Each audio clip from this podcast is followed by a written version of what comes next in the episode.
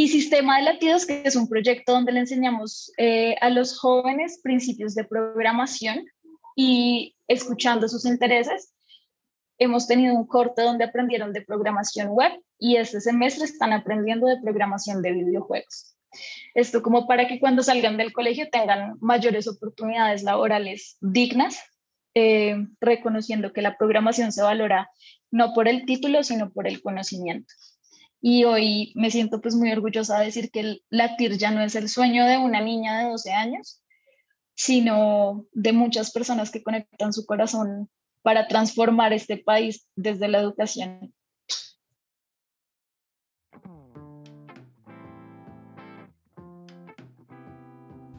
Hola, mi nombre es Luisa Vanegas y a pesar de tener una vida llena de amor y privilegios, desde muy joven tuve momentos de ansiedad y de hacerme preguntas como ¿de qué se trata la vida? ¿Cómo puedo ser más feliz? ¿Y cómo puedo encontrar un propósito que le dé sentido a mi vida? Desde hace cuatro años comencé a introducir cambios en mi día a día que me permitieron responder estas preguntas y vivir de una mejor forma que antes. En mi familia, cuando logramos cambios positivos o cumplimos nuestros sueños, decimos, qué buena cosa.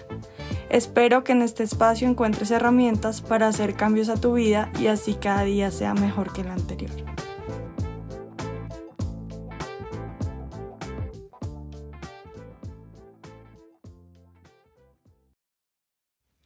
Hola, bienvenidos a otro capítulo de mi podcast, qué buena cosa. Hoy les traigo una fundación muy bonita, se llama la Fundación Latir. Y esta es su descripción. Sabemos que transformar la desigualdad implica acciones integrales de alto impacto. Actuamos desde el sector educativo para construir un, país más equitativo. Conectamos los sueños de más de 50 voluntarios y practicantes con las propuestas y acciones de desarrollo de comunidades educativas en Cundinamarca y Boyacá. Hoy me acompañaron en la entrevista Natalia y Flor fueron increíbles y espero que ustedes disfruten de nuestra conversación tanto como yo. Aquí los dejo. Ellas mismas se presentaron, por eso no les hago la presentación inicial, pero eh, me encantó que lo hicieran y lo hicieron de una forma muy particular. Espero disfruten nuestra conversación. Aquí está la Fundación Latire. Bueno, bienvenidas. Me gustaría conocer de cada una. Si cada una se puede presentar, sería genial antes de que comencemos la entrevista. Dale, pues Luisa, yo soy Natalia Peláez, yo soy psicóloga de profesión, eh, especialista en gerencia de proyectos, fundadora de la TIR, pero más allá como del recorrido académico, creo que es importante también definirnos desde lo que nos gusta y desde las relaciones que entablamos. Entonces, soy una mujer, eh, soy hija, soy pareja, soy hermana, soy nieta, sobrina. Em, soy muy amiguera, me gustan mucho las artes y aprender todo el tiempo. Y lo que más disfruto es reír junto a otras personas y bailar un montón. Qué chévere, me encanta esa presentación. Está muy completa. Gracias, Natalia. ¿Y tú, Flor? Bueno, mi nombre es Flor María Gómez. En la Fundación Latir soy eh, la líder del área de gestión humana. De profesión soy politóloga. Hice una especialización en voluntariado, todo esto como para fortalecer mi labor en, el área y con Latir. Y bueno, como Nati voy a aprovechar para, decir datos curiosos míos. Soy Tauro, soy una mezcla de Bogotá y de la costa y bien interesante que la gente no suele esperarse. También me encanta estar con la gente, a diferencia de Nati, me gusta hacer reír, también reír, pero creo que disfruto mucho más hacer reír a las personas. Está lo máximo estas dos presentaciones, o sea, ya no voy a presentar yo porque no tengo tanta claridad, me encanta como la confianza que tienen en, en ustedes mismas y en definirse creo que está muy bonita esta presentación. Casi siempre le pido a las personas presentaciones y me mandan como la hoja de vida, pero ustedes no sé, me siento súper conectada con ustedes, con, como que ya las conozco con esa presentación tan franca, entonces les agradezco. Bueno, la primera pregunta que les tengo es, ¿cuál es la historia de la Fundación Latir? ¿Cómo se conformó? Bueno, ahí entro yo porque como les conté, soy la fundadora. Em, yo no sé muy bien de dónde viene, pero siempre tuve como esta intención de vocación de servicio, siempre. yo creo que no recuerdo un año en mi vida donde yo no me preocupara por, como, no me indignara por las desigualdades que veía y no me preocupara por tratar de cambiarlas. Entonces, eh, cuando tenía 12 años, ya había escrito mi fundación y un corazón en una hoja de papel, pero esto como que lo olvidé también porque creo que cuando vamos creciendo nos llenamos de un montón de voces que nos limitan. Eh, decidí estudiar psicología porque encontraba ahí una posibilidad también de entender cómo que nos lleva a ser quienes somos, cómo nos construimos, sea para tomar decisiones que aportan o que destruyen. Y decidí irme por la rama de la psicología social porque percibía que era el lugar desde el cual podía promover mayores cambios. Esto pues se decantó en que me fui a vivir a Nariño, a trabajar con organizaciones sin ánimo de lucro en Pasto y con incidencia en la frontera y en Cordillera, unos procesos hermosos. Y conocí allí a alguien que fue mi pareja, que tenía muchísima experiencia en acción humanitaria Em, en cooperación internacional y juntos decidimos fundar la TIR. Una vez yo le compartí mi sueño. Básicamente, y cuando hablo de las voces, de las voces que, que nos vamos como diciendo, sí. sí. que nos limitan y que nos vamos diciendo a nosotros, las mías eran como, no sabes suficiente, no eres suficiente, hay gente que sabe más que tú, seguramente hay alguien que lo puede hacer mejor, no has tenido suficiente experiencia y para bien o para mal, cuando yo me encontré con esta persona que se llama Carlos, yo decidí fundar la TIR, pero no fue porque yo haya superado esas voces, sino porque él representaba esos vacíos que yo creía que tenía. Esto es muy loco porque pues si yo no tengo suficiente experiencia, él tenía 12 años de experiencia, si yo no sé suficiente, yo creía que él sabía más. Y bueno, digo para bien o para mal, porque en ese momento fue lo que, lo necesario para que hoy la TIR sea lo que es. La sí, como que el universo te dio eso que te faltaba, ¿no? Qué bonito. Así no fuera real. Sí, sí, no, porque entonces en ese momento fue como el empujón que yo necesitaba para, para fundar y constituir legalmente a la TIR. Eh, pero lo que terminó pasando, esto fue en el 2017. En octubre del 2017 ya quedó la TIR legalmente constituida como una entidad que buscaba como promover la equidad en el país actuando pues en el acompañamiento a distintas comunidades. Era un objetivo también muy general y muy ambicioso, em, pero pues al final sigue siendo el sueño. Pero entonces en el 2018, como yo trasladé mis vacíos a él, esperaba que él hiciera muchas cosas que yo no me animaba a completar por, porque mis voces seguían conmigo.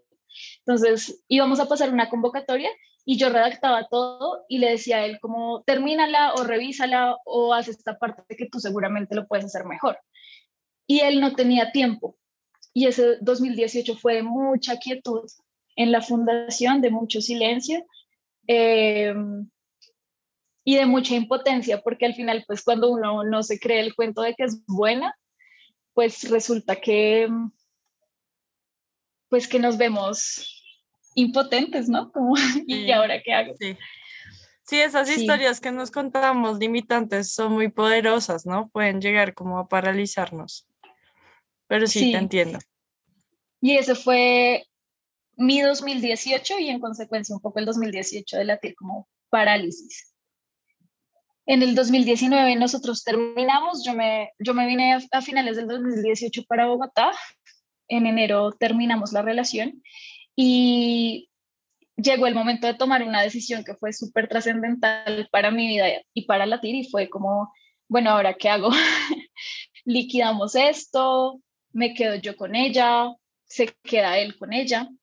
Pues era mi sueño, entonces al final que él se quedara con la TIR no era una opción. Eh, pero si era mi decisión decidir si postergaba el sueño, lo aplazaba, ganaba más experiencia o si continuaba con él. Y mi abuelo para mí ha sido un referente muy importante en este camino. No es como mi abuelo es un hombre campesino, falleció en el 2016 cuando tenía 95 años y, y fue condecorado a nivel de Cundinamarca por la labor social que prestó siempre a la comunidad. Yo no supe esto hasta que él cumplió 91 años y yo lo acompañé a recibir esa, condecoración porque había aportado a construir escuelas, iglesias, eh, y el desarrollo comunitario en varios municipios de, de Cundinamarca. Y, y, yo decía, uff, si mi abuelo es un hombre campesino que no acabó el colegio, que se tuvo que desplazar de su lugar de origen por un desastre natural eh, y aún así logró todas las cosas maravillosas que logró hacer, impactó tantas vidas y conectó tantos corazones, yo, yo puedo hacerlo porque yo tengo también su legado en mis venas. y uno de los lugares donde él más, sí, es muy lindo, yo lo amo todavía, es la persona más sabia que conozco. y una de las de los lugares donde él generó mayores lazos es el municipio de Paratebueno, en Cundinamarca. Nosotros, gracias a él, todos los años llevábamos regalos en diciembre a todos los niños y niñas. Al final estábamos entregando cerca de 600 regalos y nos quedábamos todo el día jugando con ellos, como haciendo temas muy de recreación. Ese no es el enfoque de la TIR, pero justo el último año, eh, o sea, esto fue en el, en el 2018, en diciembre, mi familia decidió dejar de tener esa tradición de llevar los regalos. Y ese mismo año la profesora nos había pedido que mm, lleváramos libros en vez de juguetes. A mí la idea me pareció fascinante, me pareció mucho menos asistencialista y con mucho más impacto. Y encontré que la TIR podía ser ese vehículo para poder llevar la literatura que hacía falta a este territorio y acompañar esta experiencia de talleres, de adecuaciones a infraestructura em, y hacer algo mucho más integral, no solo ir a entregar algo. Entonces, eso básicamente fue lo que dio luz verde a que yo dijera, me quedo con la TIR y le meto la ficha y convoquemos gente porque para que este sueño crezca tenemos que ser muchos y, para que sea sostenible no puedo ser yo la única cabeza de esta organización. Esto tiene que eventualmente moverse sin mí. Y es ahí donde empiezan a llegar personas como Flor, por ejemplo, que nos acompaña acá, y muchas otras personas a la fundación y que empezamos a crecer en proyectos, en territorios donde tenemos impacto, eh, en talento humano y en, en donantes también, sin duda. Eh, hemos ido a Rondón, a Sotaquirá, a Cómbita, en Boyacá, a Gachalá, a Paratebueno y a Bogotá, acá en Cundinamarca. Hemos trabajado con 31 instituciones educativas y en este momento tenemos cuatro proyectos increíbles que son Cuentos a la Obra, que es un poco el que les conté de Paratebueno, donde llevamos libros, hacemos adecuaciones para crear rincones de lectura, hacemos talleres de lectura y escritura creativa con todos los estudiantes desde jardín hasta 11 y también tenemos la oportunidad de trabajar con los profes y queremos trabajar con padres de familia para preguntarnos y cuestionarnos las prácticas pedagógicas que, que tenemos. Tenemos otro proyecto que se llama La Paz a la Paz, que es un programa de fortalecimiento de las habilidades socioemocionales y las competencias ciudadanas para la construcción de culturas de paz. Básicamente consiste en aprender de inteligencia emocional, resolución no violenta de conflictos, agencia, participación, un proceso muy introspectivo y transformador. Tenemos Hilos Rurales, que es un proyecto que ha cambiado un montón, donde al principio queríamos acompañar a un colegio adaptar su currículo a las condiciones de la pandemia, crear un currículo híbrido que atendiera las necesidades de los niños en la ruralidad. Y hoy en día, pues, esto nos ha llevado a darle mucha fuerza a un componente en particular, que es la orientación vocacional, para que los chicos en los territorios tengan un panorama mucho más claro de cuáles son sus sueños y cómo pueden materializarlos aprovechando las oportunidades locales, regionales, nacionales e internacionales. Y Sistema de Latidos, que es un proyecto donde le enseñamos eh, a los jóvenes principios de programación y escuchando sus intereses, hemos tenido un corte donde aprendieron de programación web y este semestre están aprendiendo de programación de videojuegos. Esto como para que cuando salgan del colegio tengan mayores oportunidades laborales dignas, eh, reconociendo que la programación se valora no por el título, sino por el conocimiento. Y esa es un poco la historia desde los proyectos. Estoy segura que Flavor nos puede contar otras cosas desde las personas. El crecimiento ha sido gigante. Y hoy me siento pues muy orgullosa de decir que el latir ya no es el sueño de una niña de 12 años, sino de muchas personas que conectan su corazón para transformar este país desde la educación.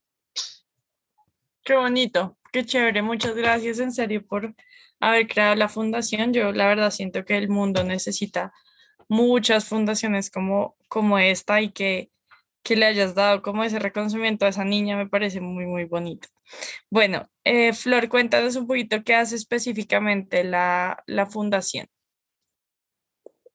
Bueno, entonces, como Nati nos estaba contando, los proyectos son un poco esta cara eh, externa de la fundación. Sin embargo, a mí me gustaría contarles detrás de cámaras, en backstage, qué ocurre. Entonces, la organización está formada por ciertas áreas, la que lidero que es gestión humana, gestión comercial y de recursos, eh, comunicaciones, la institucional que lidera también Nati y pues proyectos que reúne todos estos proyectos que nos comentó Nati anteriormente. Así que somos un montón de personas, en este momento somos más o menos 55 entre voluntarios y practicantes de diferentes universidades de Bogotá y del mundo también, eh, poniéndole el alma a esto. Entonces, trabajando para la consecución de recursos, para que la TIR pueda no solo impactar la vida de personas en comunidades rurales, sino también la vida de los voluntarios que en algún punto puedan empezar a emplearse en la TIR, porque eso, ese es uno de nuestros objetivos.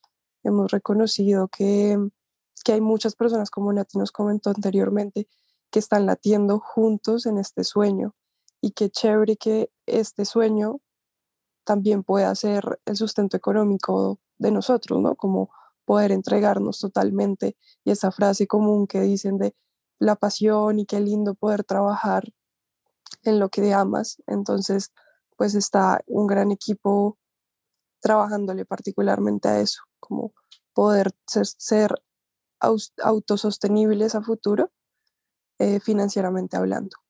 El área en el que yo estoy, nos estamos encargando precisamente estas últimas semanas en todo el tema de la convocatoria de cómo podemos conectar con personas eh, a lo largo y ancho del país, aunque acá un asterisco también se han presentado personas de otras partes de Latinoamérica, lo cual nos deja ver que, hay mucha gente conectada con, que la educación es la herramienta transformadora de, la cotidianidad, de, las realidades que, que, vivimos en muchos países en Latinoamérica. Así que nos estamos encargando de eso, como de conectar con las personas, de conformar equipos de trabajo que sean muy potentes, duraderos también en el tiempo para que los proyectos puedan seguir moviéndose, puedan seguir corriendo. En comunicaciones, pues si visitan nuestra página de Instagram particularmente se van a dar cuenta que hay un equipo tremendo trabajando en las piezas gráficas, recolectando la información, eh, también promoviendo. Aquí hago promoción de productos que tenemos como Fundación Latir, en este momento tenemos unas camisetas preciosas con ilustraciones propias, mensajes propios que llevan los nombres de nuestros de las comunidades a las que hemos llegado. Sotaquirá, Párate Bueno, Gachalá, La Candelaria, em, con frases así como tengo el poder de crear el cambio.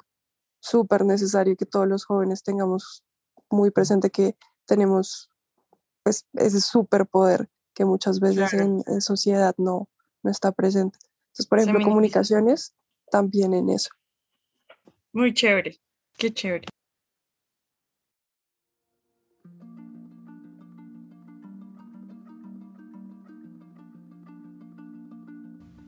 Desde que comencé a comer para tener salud y energía, he sido fan de una marca que se llama Nutina Kroll.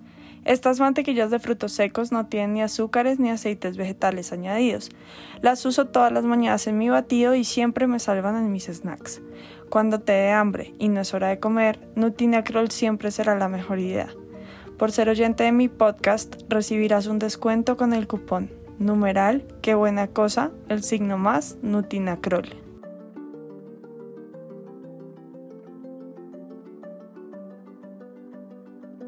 Me parece lo máximo que, nos cuenten em, todo eso que está detrás de, lograr estos proyectos tan bonitos que la TIR tiene.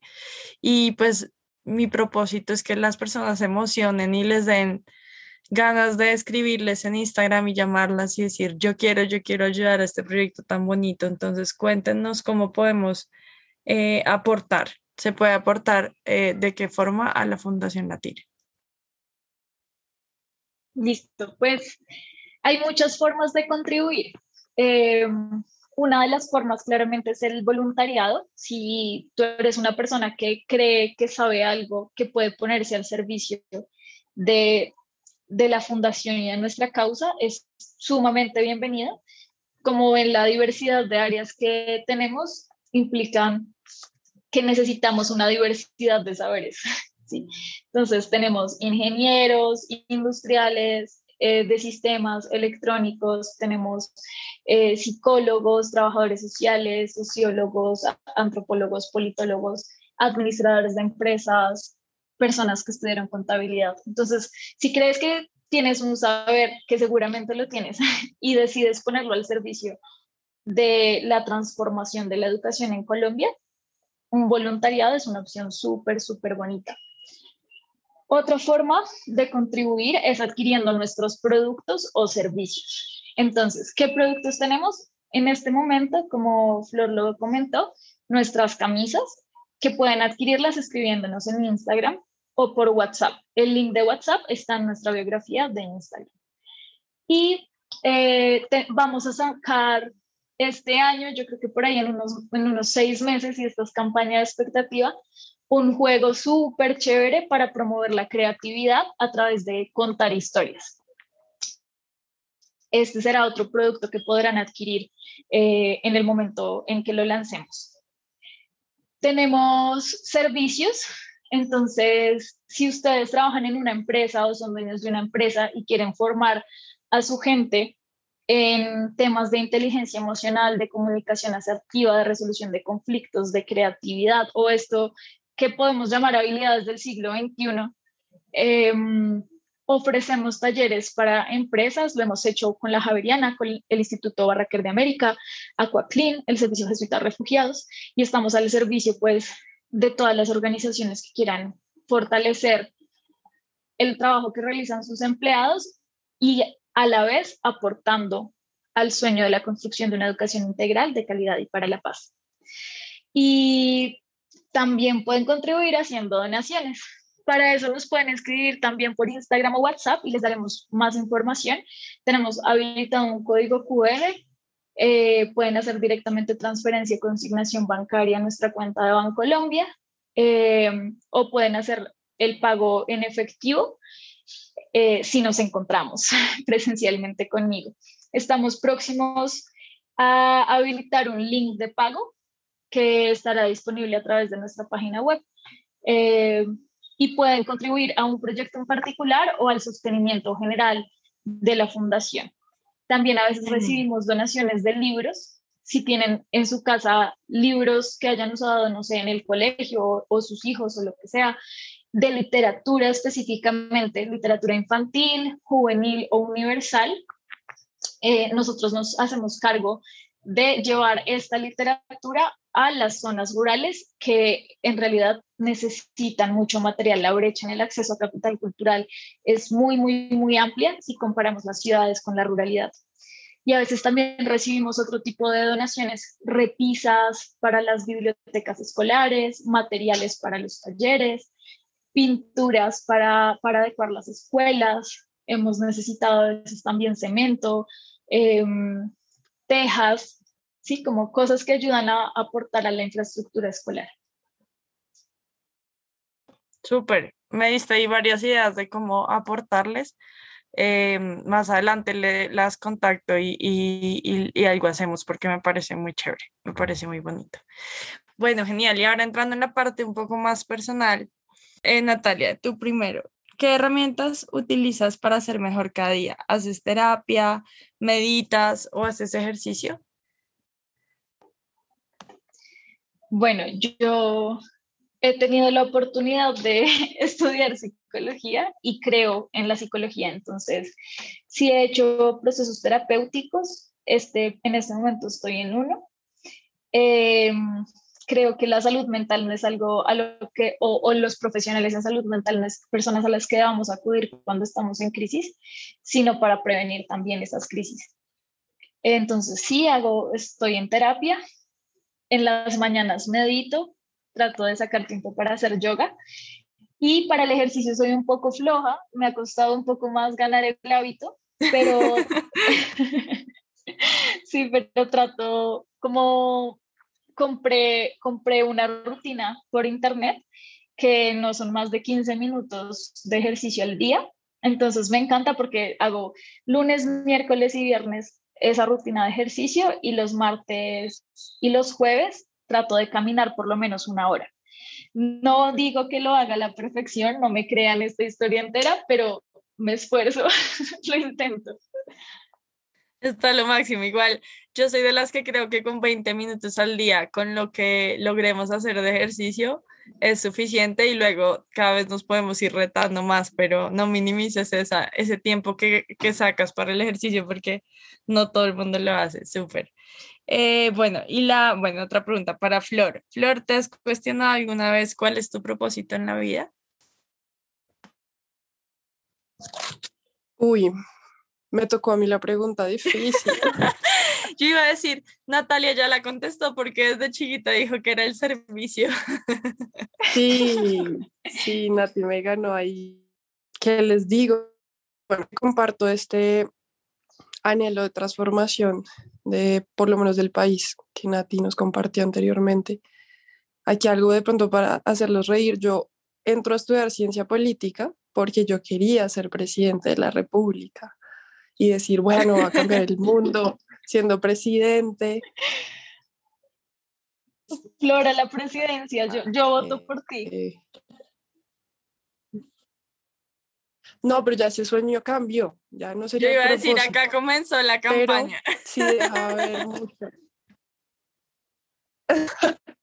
No, no sé, ah, no, es desde mañana no se puede hacer campaña política, pero no, no, no, esto no va a ser un discurso de campaña política, sino de que todavía estoy en la búsqueda realmente. Eh, la carrera me, me hace dar cuenta que no tienes que llegar o que no tengo que llegar bien a unos lugares de poder que parecen imposibles para muchas personas como nosotras de pronto, eh, o si cargos de poder y de toma de decisiones grandes para transformar colectivos, como estudiantes, como ciudadanos activos, podemos hacer el cambio. Entonces mi propósito creo que va por ahí. Eh, ahorita, estos últimos meses, por diferentes cosas emocionales que me han pasado, estoy enfocada en intentar ser feliz y, y la felicidad no es todos los días hacer algo feliz o estar feliz o a gusto estoy haciendo, estoy a gusto con las personas que me rodean. Eso lo puedo decir ahorita, tengo personas maravillosas en mi vida. Eh, estoy bien de salud, sí, como quiero apostarle más a pero en medio de todo también es complejo de reconocerlas. Entonces me, me quedaría con mi propósito es ser feliz y reconocerlo las veces. Súper, qué bonito. Y no es un propósito pequeño, es, es, es complicado ser feliz, pero me diste la entrada perfecta para la siguiente pregunta, eh, que sería para Natalia. Natalia, ¿has hecho de la felicidad un hábito y es algo que buscas tener cada día? Sí, claro. Además que yo me reconozco como una persona en general muy alegre. Obviamente con sus crisis existenciales, claro, quien no las tiene. Em, pero al final mm, creo que he tenido el privilegio de estar en muchos procesos que me han permitido sanar cosas que me, que me cargaba del pasado, bastantes cosas.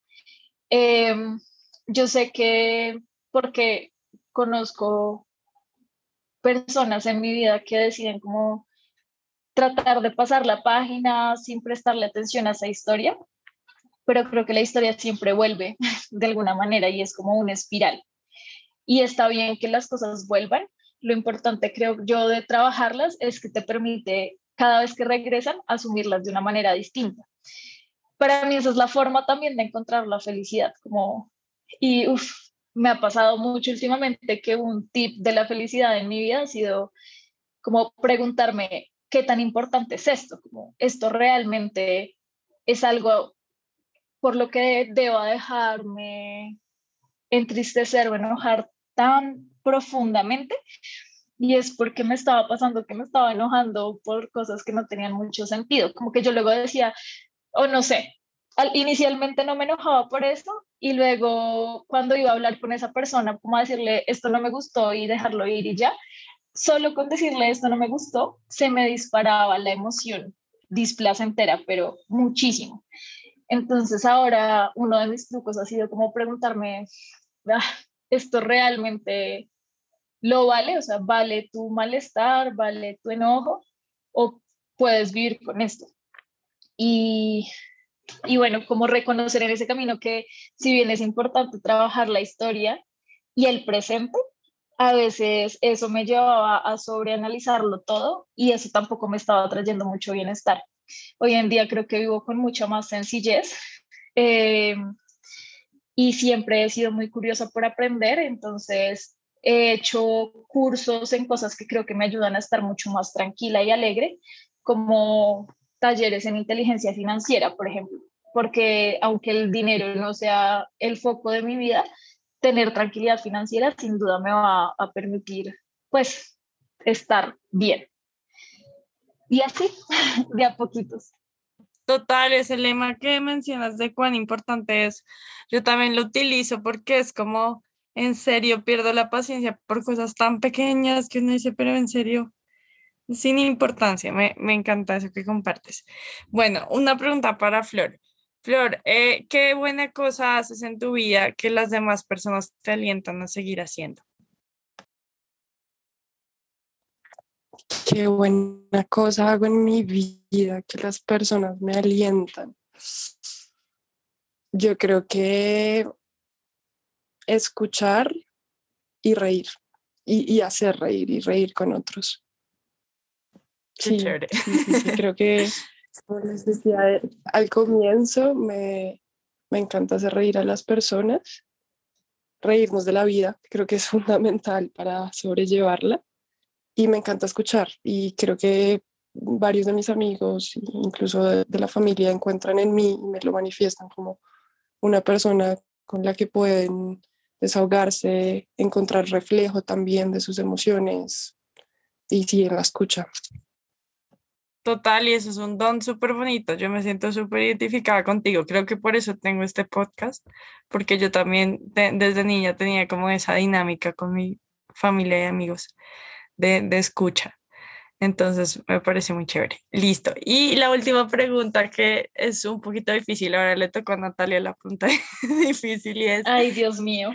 ¿Qué buena cosa haces en tu vida que te da satisfacción a ti, así otros no estén de acuerdo con que la hagas? Uy. Uf. El universo se, se encargó de emparejar las cargas en las preguntas. Eso parece. Pues la primera cosa que se me vino a la cabeza es ir a los territorios donde más violencia en el marco del conflicto armado se vive. Es algo que mis papás me han reprochado un montón y al mismo tiempo es lo que me llevó a conocer el Cauca y Nariño con, con mucha pasión y mucha entrega. Em, pero esto se ha reflejado de muchas otras formas en muchos otros momentos. O sea, antes de poder viajar a, a estos departamentos a trabajar con víctimas y excombatientes y todo en el marco del conflicto armado, trabajaba o no trabajaba, me sentaba a parchar acá cerca de la Javeriana con todos los habitantes de calle del sector, terminábamos muertos de la risa haciéndonos cosquillas eh, con Carmen, por ejemplo, que era una habitante de calle por acá, y es algo que, pues, si bien la gente puede llegar a admirar, eh, a mi familia le costaba mucho porque, lo, o sea, la percepción es de te estás poniendo en riesgo y si a ti te pasa algo, tú no vas a poder seguir ayudando a la gente. Entonces, sí, se me, sí me he visto muy cuestionada en eso. Em, pero no sé, desde muy chiquita siempre he tratado como de cuestionar también esos paradigmas, o sea, ¿qué te hace pensar que un habitante de calle es igual a huye? ¿Sí? Eh, porque no te sientas a conocer la historia que los llevó a habitar ese espacio. Claro. ¿Qué te hace pensar que alguien o que, fue menos por ser habitantes de calle y que no merecen una conversación. Exacto. y lo mismo con los actores armados o con las víctimas en los territorios. Es como, ah, yo he descubierto que a las comunidades víctimas, bueno, y a cualquier comunidad en la ruralidad, tendemos a subestimar mucho los procesos en la ruralidad, pensando que las ciudades somos la panacea. Y, y no es así. Y, y yo he llegado a entender que al final nos han enseñado desde el lugar que ocupemos a construir una idea del enemigo que puede ser encarnado para algunas personas en la guerrilla, para otras personas en los paramilitares, para otras personas en las fuerzas militares de Colombia. Y yo he llegado a entender que al final esas son construcciones que responden más al contexto de nuestro territorio que a una realidad objetiva. Y que si una persona sí, que si tú terminas vinculando, exactamente, si tú terminas vinculándote a los paramilitares y yo a la guerrilla y Flora al ejército, es porque en nuestro contexto ese es el actor armado que es validado, que defiende nuestros derechos y que es reconocido. O es el actor que ejerce el reclutamiento forzado eh, y en el que me tocó como combatir por ese contexto. Entonces, creo que darme la oportunidad de como de cuestionarme ese deber ser, esos mandatos que me enseñaron. Eh, además, porque mi papá es militar retirado, entonces me ha permitido en realidad eh, hacer una labor social, como lo decía tu pregunta, que me genera mucha satisfacción, una muy buena cosa que me genera mucha satisfacción y que me permite conocer o ampliar mi mirada del mundo y que al mismo tiempo ha sido muy juzgada y muy invalidada eh, por diferentes personas, entre esas mi familia. Claro, total, súper, qué chévere. Gracias por contestar de forma tan honesta. Bueno, me ha encantado todas sus respuestas, me ha encantado conocerlas. Me gustaría que antes de que se vayan nos compartan cómo los podemos encontrar en Instagram, en Facebook, cómo los contactamos para poder aportar lo antes posible a esta labor de latir. Listo. Pues en Instagram y en Facebook pueden buscar arroba Fundación Latir y ahí estamos. Si ven nuestro logo es como dos corazones, uno al derecho y uno al revés, que se unen en un tejido central. Em, y en nuestra página web www.fundacionlatir.org. También pueden conocer mucho más de lo que hacemos y darle rostros a estas historias viendo nuestros videos en nuestro canal de YouTube como Fundación Latir Equidad en el Mundo. Eh, y pueden escribirnos por WhatsApp al 304 139 6210. Perfecto, muchas gracias Natalia y Flor por este espacio, gracias por trabajar eh, y prestar este servicio voluntario tan importante para el país. Y mm, nada, les agradezco de corazón que hayan venido a esta entrevista, que lo hayan dado todo y, y espero poderles devolver un poco con, con transmitir este mensaje y también con mi servicio y mis capacidades cuando las contacte. Muchas gracias. Muchas gracias a ti. Gracias, gracias a todos por escucharnos. Chao.